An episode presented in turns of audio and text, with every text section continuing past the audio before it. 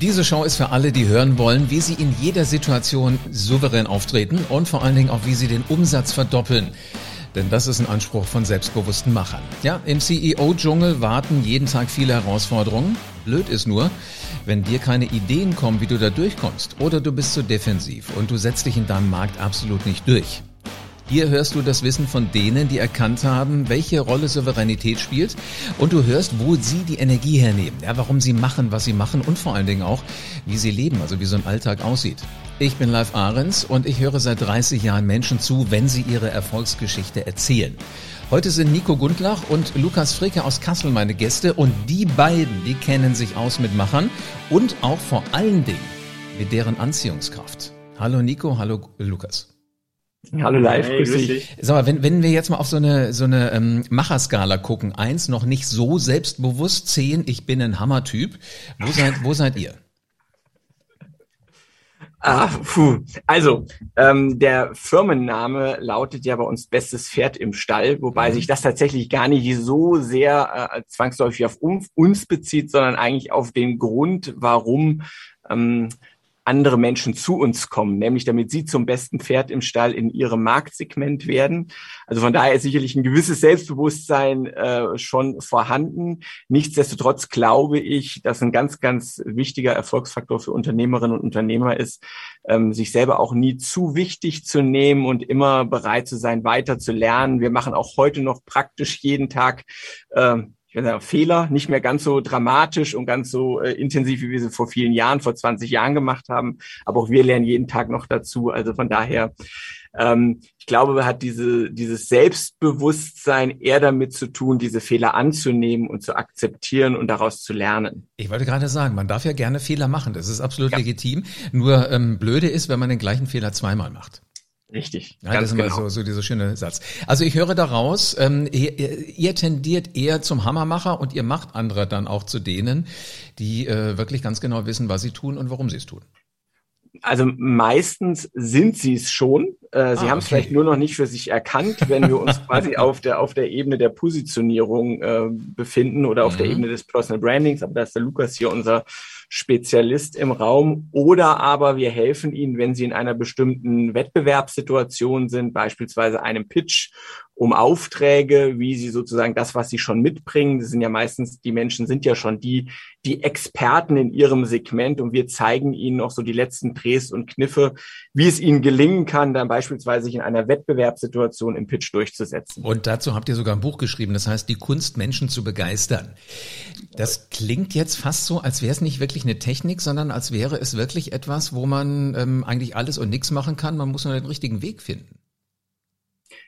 Ja, äh, tats tatsächlich, ähm, es geht vor allem immer um den eigenen Weg. Das, was wir dort in dem mhm. Äh, Buch verraten, ähm, sind ganz, ganz viele kleine Tools und Techniken. Also es gibt, wenn du, wenn es darum geht, beispielsweise in einer Wettbewerbssituation zu sein, in einem Pitch, gibt es nicht die eine Technik, den einen Move, den du machen kannst, der garantiert zum Erfolg führt, sondern es ist eine, ist eine Kombination aus ganz, ganz vielen großen und kleinen Stellschrauben. Und die verraten wir, was wir da in den letzten 20 Jahren teils auch schmerzhaft lernen durften.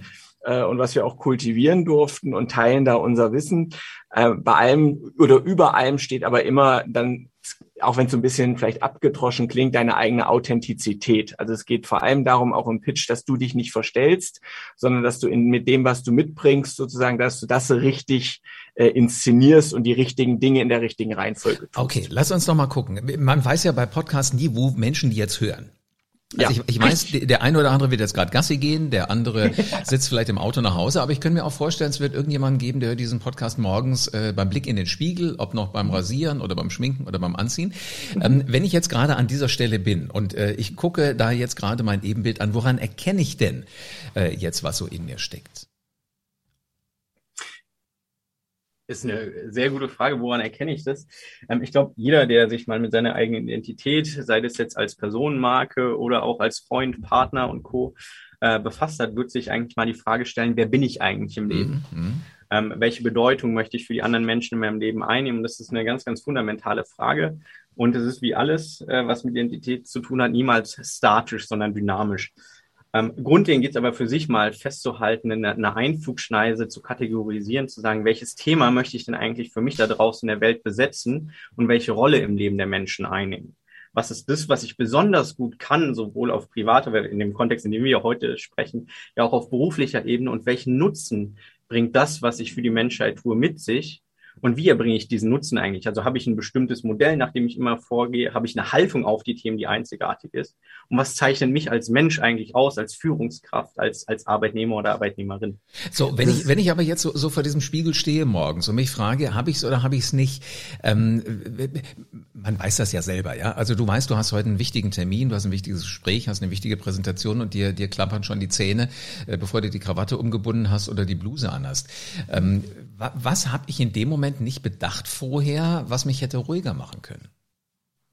Also ich glaube, eine gewisse Grundnervosität gehört immer mit dazu, dass du ablieferst. Ne? Ob das mhm. jetzt Lampenfieber ist, selbst hier die größten Topstars, die die Bühnen mit Hunderttausenden von Menschen füllen, sagen, dass sie vorher äh, vielleicht latent die Hosen voll haben. Das ist auch bei uns noch so. Wir haben schon weit über 1200 Ideen- und Wettbewerbspräsentationen äh, gehalten. Eine gewisse Grundnervosität ist immer da. Wichtig ist halt, dass du sie in positive Energie umwandelst, dass du halt gut vorbereitet bist, dass du selber mindestens mal zu 100, besser zu 110 Prozent davon überzeugt bist, was du da heute mitbringst, was du deiner Kundin, deinem Kunden oder deinem potenziellen Kundin, deinem potenziellen Kunden mitgebracht hast. Dass also deine Hauptsorge ist, ob dass du diese Begeisterung, diesen Enthusiasmus für das, was du dabei hast, dass du das auch wirklich so rüberbringst. Ich habe mal irgendwann einen Post abgesetzt, da habe ich gesagt, verlieb dich erstmal selbst in dein Produkt.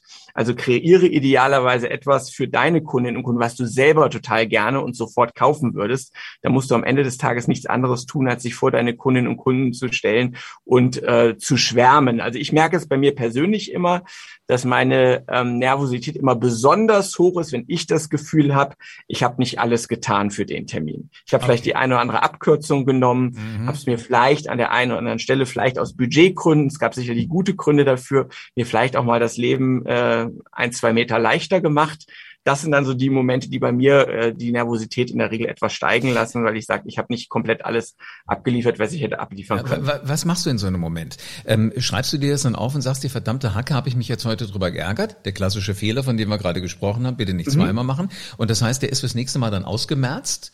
Oder bist du dann so in einem Tunnel, dass du sagst, heute nur irgendwie alles äh, hier halbwegs äh, gescheit hinkriegen? Ähm, also tatsächlich, bei mir ist es so, mittlerweile nach 20 Jahren habe ich ein gewisses Urvertrauen, ähm, dass ich weiß, ein ganz, ganz großer Teil ist immer auch die persönliche Ebene zwischen mhm. mir und den Menschen, vor denen ich präsentiere. Und ähm, wenn man das sehr, sehr häufig macht, dann hat man auch so eine gewisse Routine ähm, und ein gewisses, äh, eine gewisse Selbstsicherheit, dass man schon abliefern wird. Martina Navratilova hat es mal so schön gesagt. Die hat gesagt, es kommt nicht darauf an, wie gut du bist, wenn du gut bist, sondern wie gut du bist, wenn du schlecht bist. Ne? Also ähm, okay, muss muss eine Sekunde bitte jetzt Pause lassen, dass man ja. den kurz setzen lassen kann, aber der hat wirklich Potenzial. Also gerade ja. gerade in dem Niveau wahrscheinlich, ähm, wo, wo sie Tennis gespielt hat, wo ihr wahrscheinlich mit euren Pitches auch seid, da muss ich dann gut sein, wenn ich schlecht äh, Wahnsinn. Ja. Ich glaube, was zusätzlich zu dem Urvertrauen, was Nico gerade noch anspricht, ähm, hinzukommt, ist ein generelles Grundmindset, was wir mhm. mitbringen. Also trete ich jetzt an, eine Präsentation zu halten, in den Pitch zu gehen, um beispielsweise ein guter Zweiter zu werden, um mich nur nicht zu blamieren, oder trete ich halt wirklich an, um das Ding zu gewinnen, um dann wirklich eine Performance abzuliefern, die die Menschen begeistert, fasziniert und auch lange mein eigenes Bild dann auch positiv prägen. Mhm. Das, das war tatsächlich, was Lukas gerade sagt, das war tatsächlich auch einer unserer, unserer Game Changer in unserer Agenturgeschichte, weil die ersten Pitches, an denen wir teilgenommen haben, da gab es meistens so eine kleine Aufwandsvergütung und wir sind angetreten, A, um diese Aufwandsvergütung zu bekommen und B, um uns nicht zu blamieren, einen guten ersten Eindruck zu machen. Mhm. Weil wir gesagt haben, selbst wenn es nicht für einen Sieg reicht, mhm. haben wir uns vielleicht schon mal einen guten Namen gemacht und vielleicht kommt die Kundin, der Kunde später auf uns zu. Mhm. Und mit so einem Mindset wirst du dich sozusagen im, im guten Wettbewerb nicht durchsetzen. Nee. Wenn also du sagst, ich gehe dahin und sage, ich will mich nicht blamieren, ist was anderes, als wenn ich sage, ich gehe dahin und ich will das Ding nach Hause holen. Genau, der Kräuter hat mal hier im Podcast gesagt, der zweite ist der erste Verlierer. Also ja. der ist jetzt sicherlich sehr, sehr offensiv äh, in seinem Geschäft ja. unterwegs, aber er hat recht. Weil nur der Erste macht nachher den Deal und den Vertrag. Jetzt habt ihr in eurem Buch ähm, ein spannendes Wort, das kannte ich vorher noch nicht so. Habe jetzt nicht im Duden recherchiert, ob es äh, ob's es schon mal gab. Seite 28, Pitch-Kompetenz. Ja. Hab, habt ihr das erfunden? Hat sich das in den 20 Jahren irgendwann bei euch entwickelt, äh, die ihr sowas macht? Also wie, wie kompetent seid ihr, was Pitches angeht? Also äh, also nachgeschlagen, ob wir das Buch erfunden haben, äh, ob wir das Buch, ob wir den äh, den Begriff erfunden haben, wir tatsächlich noch nicht. Ist also deswegen schon mal ganz ganz lieben Dank äh, für den Hinweis. Es ist auf jeden Fall etwas, was uns immer wieder im Laufe unseres eigenen unternehmerischen, äh, unserer, unserer eigenen unternehmerischen Aktivität, aber auch bei unseren Kundinnen und Kunden immer wieder über den Weg gelaufen ist. Und da geht's wirklich, und wir haben das ja, das erzählen wir ja auch in dem Buch, aus einer sehr schmerzhaften Niederlage äh, lernen dürfen, als wir damals einen Pitch, also eine Wettbewerbspräsentation bei unserem zu der Zeit größten Kunden so dermaßen vor die Wand gefahren haben, dass der Kunde sofort und wie sich im Nachhinein rausstellen sollte, für die Dauer von zehn Jahren die Zusammenarbeit mit uns beendet hat. Na, und das hat sich damals natürlich nicht besonders gut angefühlt. Das war auch durchaus existenziell bedrohlich, aber mhm. du kennst vielleicht das schöne Zitat, manche Geschenke sind einfach scheiße verpackt. ne? Und äh, das, das war ein solches, weil was wir halt gemacht haben, was wir eingangs eben von unserem Gespräch auch schon mal hatten, wir haben uns halt hingesetzt und haben uns überlegt, was haben wir alles falsch gemacht und das war praktisch alles. Und danach haben wir angefangen, die gesamte Art und Weise, wie wir präsentieren, wie wir pitchen, so zu verändern, dass wir dann tatsächlich im Anschluss für drei Jahre lang alle Pitches gewonnen haben, an denen wir teilgenommen haben. Und das war sozusagen der Wachstumsschub unserer Agentur. Und das Know-how, was wir da aufgebaut haben, das ist das, was wir unter anderem Pitch-Kompetenz nennen. Okay, ähm, das heißt also, ich würde euch durchaus ähm, die Medaille Macher äh, verleihen wollen. Inwiefern stecken aber zwei kleine Jungs in euch? Weil, weil das, was ich jetzt hier spüre, was ich raushöre, ist eine unglaubliche Begeisterung für das, was ihr tut. Und äh, natürlich kann ich alles planen, aber eigentlich, als wir alle klein waren, war eigentlich immer so der Kick, in dem Moment sich einfach irgendwo reinzubegeben. Also zu gucken, was passiert jetzt. Spielplatz, Schule, Kindergarten, ganz egal was. Und ich ärgere mich manchmal, dass ich heute so reflektiert bin. Also wie viel kleine Jungs, kleine Mädchen dürfen in Machern, gerade wenn es um Pitches geht, dann wirklich noch zum Tragen kommen? Ich glaube ganz, ganz viel. Also das, äh, du sprachst es ja gerade an, sich da reinbegeben, sich mal darauf einlassen. Jeder Wettbewerb, jede Präsentation, in die wir uns geben, ist ja ein neues Spielfeld, eine neue Arena, in der wir ja unterwegs sind, wo wir gar nicht wissen, was kommt da eigentlich konkret auf uns zu. Mhm. Was wir tun können, uns, uns in unseren Möglichkeiten maximal gut vorzubereiten. Das heißt, einen Matchplan zu entwickeln, mal zu schauen, was hat funktioniert, was könnte funktionieren, Strategien aufzusetzen, aus der Erfahrung lernen. Aber ich glaube, so dieses ähm, ja, sich da reinbegeben, einfach mal auf sich zukommen lassen. Ähm, das muss, muss weiter gegeben sein und ist auch immer gegeben, weil halt ja nicht keine Situation gleich der anderen ist. Und vor allem ein ganz, ganz wichtiger Punkt in unseren Pitches, das haben wir ja auch in dem Buch geschrieben, sind die sogenannten Magic Moments. Das heißt also quasi, weil tatsächlich, es gibt ja einmal so die fachliche Ebene bei einem Pitch. Und da ist es ja in der Regel so, dass der fähige Wettbewerb da mitunter vergleichbar ist oder auch für die Jury, für die Entscheiderinnen, Entscheider schwierig ist zu entscheiden, wer hat mhm. jetzt das validere Konzept ja. abgeliefert. Und ähm, deswegen äh, sind die Magic Moments in sozusagen immer der Moment einer Präsentation meistens zum Abschluss, wo du dem Kunden zeigst, dass du es mehr willst als alle anderen.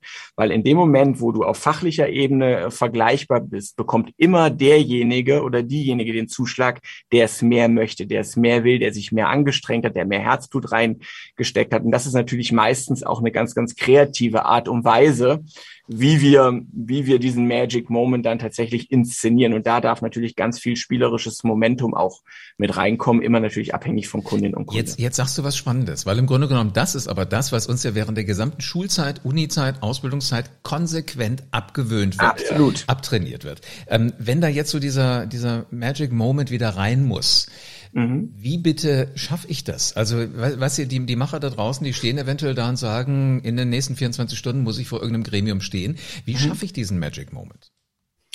Das hat natürlich ganz, ganz viel mit Kreativität äh, tatsächlich zu tun. Ähm, und da gibt es natürlich zum einen Partnerinnen und Partner, mit denen man sich äh, verschalten kann, zum anderen wirklich zu überlegen, was möchte ich denn eigentlich, äh, was möchte ich denn eigentlich mit meinem Magic Moment ausdrücken. Mhm. Ne, also ein Klassiker ist ja immer, dass Kundinnen und Kunden ähm, das Team kennenlernen wollen, das hinterher auf sie arbeitet oder für sie arbeitet. Und die sagen halt bitte gern auch im Pitch mitbringen. Das ist aber meistens eine ziemlich ungünstige Situation, weil entweder braucht jeder eine Sprechrolle, dann musst du alle untereinander synchronisieren, ähm, oder aber sitzt eine, die Hälfte der Truppe sitzt nur da und hat im Prinzip außer dort zu sitzen keine Aufgabe. Mhm. Und da kann man zum Beispiel sehr, sehr schön in seine Kindheit, in die Schulzeit zurückgehen und mal schauen, okay, was haben wir denn früher gemacht, um uns zu vernetzen und womit wir beispielsweise, haben wir auch im Buch beschrieben, gerne arbeiten, um das Team vorzustellen, sind Poesiealben, dass wir sagen, ne, ich bin zwar heute zum Pitch alleine hier, aber wenn ich weiß, ich habe zehn Menschen im Plenum, dann haben wir zehn handgeschriebene Poesiealben dabei, wo jeder Mitarbeitende, der auf das Projekt arbeitet, sich persönlich vorgestellt hat, handgeschrieben mit eigenem Bild, manchmal noch ein Gedicht über das Kundenprodukt geschrieben, wo wir, also da geht es wirklich auch darum zu zeigen, dass es nichts gedrucktes, nichts geklebtes, sondern das sind alle zehn, ähm, alle zehn Poesiealben oder alle 15 sind handgeschrieben von 20 Mitarbeitenden. Also wenn du das mal betriebswirtschaftlich hochrechnest, weißt du quasi, dass wir da über 10.000 Euro wahrscheinlich plus rechnen am Ende des Tages, allein von der Arbeitszeit, die da äh, entstanden ist. Und das ist dann eben wieder die Eingangsfrage, tust du alles, um zu gewinnen? Ne? Und mhm. ist es mhm. dir das am Ende des Tages wert? Ja, also ich merke schon, ihr, ihr, ihr nehmt das wirklich ernst und vor allen Dingen, ihr geht andere Wege. Die, die Normalos würden wahrscheinlich mit dem PDF losziehen oder das vorneweg schon mal wegschicken mit einem Foto oben, was so ein bisschen aussieht wie der Lebenslauf von, von der Bewerbung nach der Schule. Ihr geht da so einen Zacken anders. Was, was war denn das Schrägste, was ihr mal gesehen habt oder was ihr mal gemacht habt? Flugzeuggeschichte? Also ja, die Flugzeuggeschichte und der Song, genau. Also wir haben tatsächlich einmal, wir haben einmal für eine wirklich große Kampagne haben wir den, den die Kundinnen und den Kunden, das war ein internationaler Etat, mit auf die Entwicklungsreise genommen und haben wirklich den kompletten, den kompletten Entstehungsprozess von den vor Herausforderungen, vor denen wir standen, über die Fotoshootings für den Pitch, haben wir alles von einem Kamerateam begleiten lassen und unter anderem brauchten wir auch Luftaufnahmen äh, für bestimmte Einstellungen. Da haben wir tatsächlich ein Flugzeug gemietet und sind sozusagen mit dem mit dem Kameramann sozusagen in so einer kleinen, äh, nicht sehr vertrauenserweckende Maschine sozusagen durch die Luft geflogen, haben auch das Ganze begleiten lassen. Das heißt, wir haben einmal ein Kamerateam äh, komplett, die, die also mehrere Wochen das Ganze begleiten lassen. Du musst es natürlich immer so ein bisschen äh, auch skalieren, um was für ein Etat geht es am Ende des Tages. Ne? Das machst du nicht für ein 10.000 Euro Projekt, ist auch ganz klar. Mhm. Äh, und das Zweite, was wir schon mal gemacht, was wir gemacht haben, ist auch ziemlich gut, haben wir einen Song produziert wow. für unsere Kundinnen und unseren Kunden. Ganz, weil das ist ganz, ganz wichtig bei diesen Magic Moments. Da geht es immer um das Herzblut. Da geht es nicht darum, irgendwas für den Kunden produzieren zu lassen, was jetzt besonders teuer ist oder wie ein Geschenk rüberkommt, mhm. weil dann bist du schon nah an den, äh, bist du schon, hast du schon Schwierigkeiten mit der Compliance, dann wirkt es manchmal auch ein bisschen wie ein Geschenk, sondern es geht eher darum, dein Herzblut, deine Mühe und deine Arbeit dahinter sichtbar zu machen. Darum geht es eigentlich bei dem Magic das, das, was ich am allerliebsten lese, sind Bücher über Menschen, die halt irgendwelche Dinge anders machen, also Biografien, genau. weil das sind ja die, die sowas ja. erzählen. Im Moment äh, lese ich gerade die von Will Smith, ein total spannender ja. Typ. Ich dachte immer, der wäre Schauspieler, der auch singt. Ich lerne ja. jetzt gerade, er ist Sänger, der auch schauspielert. Und äh, diese Rap-Geschichte, die hat mich total angefixt. Also so, so mal gucken, kriege ich auch einen Rap hin. Äh, hm, ist gar ja. nicht so schwierig. Auf einmal findest du dich in einer, in, einer, in einer Ecke wieder, wo du nie gedacht hättest, dass du dich da mal reindenkst. Also ein Song schreiben ist das eine, rappen geht noch ein bisschen schneller. Ich stelle mir gerade vor, äh, wie, wie Lukas und äh, Nico demnächst vor, vor Kunden rappen. Aber sag mal, ähm, ihr seid ja nun Profis. Ähm, es gibt äh, immer wieder, bespreche ich das auch mit Coach Cheese, so das Thema, die sagen, na so die, die Leute, die die Riesenunternehmen ähm, führen, die machen ja alles richtig. Sage ich meistens für gewöhnlich ja. Also Apple zum Beispiel, Steve Jobs Gott hab ihn selig, aber der hat ja nun wirklich eigentlich alle Regeln gebrochen, die es in irgendeiner Art von Präsentation gibt. Trotzdem ist dieses Unternehmen wahnsinnig viel wert. Ich meine, es ist im Moment immer noch das wertvollste Unternehmen überhaupt. Was hat der dann doch richtig gemacht? Ich glaube, das sprachst du ja an, äh, fange ich mal an mit, was unterscheidet gute Präsentation beziehungsweise ähm, was machen Präsentationen, die wirklich erfolgreich sind, anders als das, was uns trainiert oder angelernt wird in Uni, in Schule und Co. Und ich glaube, ähm, was heute ganz, ganz wichtig ist, nicht nur das, was wir sagen, sondern wie wir es sagen. Also finden mhm. wir die Art und Weise, es faszinierend zu vermitteln über neue Wege, die wir gehen. Ne? Und ich, das ist, glaube ich, das, was die Großen heute auszeichnet, nicht nur Zahlen, Daten, Fakten zu präsentieren, sondern wirklich einen Weg in die Köpfe und vor allem auch in die Herzen der Menschen zu schaffen. Ich habe gerade neulich, deswegen ist es so schön, dass du Steve Jobs ansprichst, ich habe gerade neulich durch Zufall ähm, die Präsentation auf LinkedIn von Steve Jobs gesehen, wie er damals die Kampagne Think Different ähm, präsentiert hat, weil er, weil er erklärt hat, hat er so in, in ich glaube in fünf Minuten, ich kriege halt Gänsehaut, wenn ich das erzählt hat, in fünf Minuten erklärt, wie die neue Kampagne auf die Core Values von Apple einzahlt. Da hat er so verschiedene Beispiele gebracht, dass immer die Menschen, denen es gelungen ist, andere Menschen anzustiften, den anderen Menschen gefolgt sind, immer die Menschen waren, die Dinge anders gesehen haben, äh, die bewusst auf eine positive Art und Weise die Regeln getroffen, gebrochen haben. Ob das Gandhi war, ob das äh, Martin Luther King war, da hat er so verschiedene Beispiele gehabt und hat sich sozusagen in dieser Präsentation ähm, hat er sich diese Menschen als Inspiration geholt und hat gezeigt, auch wir brechen Regeln, wir sehen die Welt auf eine positive Art und Weise anders. Ich glaube, er, er kann ähm, allerdings aber auch schon wirklich ein Pain in the Ass gewesen sein. Also mein, mein Schwager hat jetzt fünf Jahre in in USA gelebt und gearbeitet ja. und in seinem Team hatte er einen aus der Marketingabteilung, der den iPod mit damals auf den Weg gebracht hat oder entwickelt hat überhaupt, entwickelt ja. hat. Und äh, Steve Jobs hat gesagt, ein Gerät mit einem Knopf.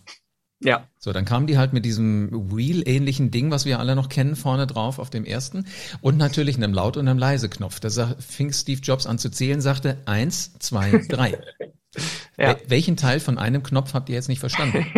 Und hat wirklich auch extrem viel Geld in den Orkus gespült und hat gesagt, das ist nicht das Ding, was ich haben will. Ist das auch so das Mindset, dass man sagt, zur Not auch wirklich vieles wieder auf Null und gucken, wir fangen nochmal von vorne an, damit es unseren Anspruch dann nachher auch wirklich äh, gerecht wird? Also ich glaube, dass das von dem jetzt von, wenn wir jetzt mal auf dieser Ebene unterwegs sind, wo ein mhm. Steve Jobs oder vielleicht auch ein Elon Musk und so weiter, diese Menschen unterwegs sind, äh, definitiv. Also was ich so von Elon Musk immer wahrnehme, da weiß man ja auch immer nicht, steht er kurz vor der Pleite oder ist er gerade kurz davor, wieder der reichste Mensch der, der Erde zu sein? Das ist ja bei ihm wirklich so ein, so ein Ding, der selbst wenn alle, wenn alle ähm, Vorzeichen gegen ihn stehen, dann sagt er ja nochmal, jetzt erst recht, jetzt nehme ich nochmal richtig Geld in die Hand und investiere nochmal rein. Ne? Also ähm, ich glaube, so eine gewisse Risikobereitschaft und auch das Scheitern eben in Kauf zu nehmen, Dinge auszuprobieren ähm, und trotzdem weitermachen zu können, das, glaube ich, zeichnet Unternehmerinnen und Unternehmer aus. Und ähm, das ist sicherlich, wenn ich auf unsere Agenturhistorie zurückgucke, in den letzten 20 Jahren ist das sicherlich auch etwas, was uns geprägt hat, dass wir immer in gewisser Weise mutig waren, uns Dinge getraut haben, vielleicht manchmal nicht so mutig, wie wir hätten sein dürfen, sein müssen, sein sollen. Ähm, jetzt sind wir auch nicht Steve Jobs und Elon Musk, äh, aber zumindest so von, von, der, von der Grundidee auch mal Dinge zu riskieren und auszuprobieren und rauszugehen aus dem sicheren Hafen, das ist, glaube ich, was Entscheidendes. Das Interessante an Elon Musk ist eigentlich, dass der ja schon mal unermesslich reich war. Ja. Der hat PayPal mitgegründet. Wir drei hätten wahrscheinlich gesagt danach, als wir das verkauft hätten, das wär's dann. Ja. Können die Füße hochlegen. Der war dann wieder äh, so pleite, dass er nicht mehr im Privatjet geflogen ist, sondern wieder EasyJet geflogen ist, also buchen musste. Heute ist er wieder ja. oben. Ich glaube, was die und uns unterscheidet, ist, die wissen, wenn sie einmal oben waren, kommen sie auch wieder hoch, egal von wo sie unten anfangen. Damit wären wir eventuell wieder bei Frau Navratilova, die ja, ja auch diese clevere Geschichte da gesagt hat. Ähm, es, ich könnte euch noch stundenlang zuhören, aber ich weiß, die selbstbewussten Macher sagen mir immer nach 20 Minuten ist denn mal Schluss. Und äh, deshalb vielen herzlichen Dank für alles, ähm, was ihr uns jetzt hier so mit verraten habt. Das Buch, also wenn man euch nicht direkt persönlich in Kassel aufsuchen will, heißt Die mhm. Kunst, Menschen zu begeistern. Mhm. Einen Satz, warum soll ich es lesen?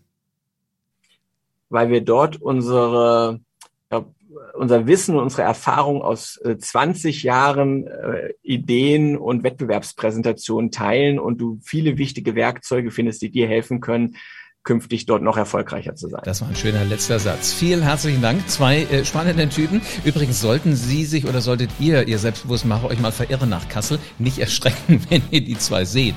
Ähm, ich habe sie jetzt hier auf dem Schirm gesehen, aber wir reden immer von vor 20 Jahren. Also diese Agentur hat definitiv ihren Anlauf genommen im Sandkasten. Oder sie haben sich einfach gut gehalten. Wie denn das auch immer sei. Also es gab wertvolle Insights, wie sowas alles funktioniert. Und das ist nichts anderes als persönliches Wissen von heute eben mal zwei Machern aus allererster erster Hand. Ich kann dir nur den heißen Tipp geben. Hör hier weiter zu, dann wirst du Schritt für Schritt zum selbstbewussten Macher und dann kommst du aus dem Hamsterrad raus und denkst nach, wie du Dinge wirklich verändern kannst und der Erste wirst. Und du wirst nichts mehr verpassen, wenn du diesen Podcast jetzt abonnierst. Eine 5-Sterne-Bewertung zeigt mir übrigens auch, dass du Hunger hast auf mehr. Und wenn du es ernst meinst und nicht auf die nächste Folge warten willst, dann komm schnell raus aus der Komfortzone, wechsel auf die Überholspur. Komm in mein 3M-Coaching-Programm Mindset, äh, Macher Mindset Mastery und stell dir vor, wie sich das anfühlt, wenn du alle deine Herausforderungen und das passende Mindset hast. Entscheide dich jetzt und nimm dein Leben in die Hand. So, du Macher, leg los und veränder die Welt.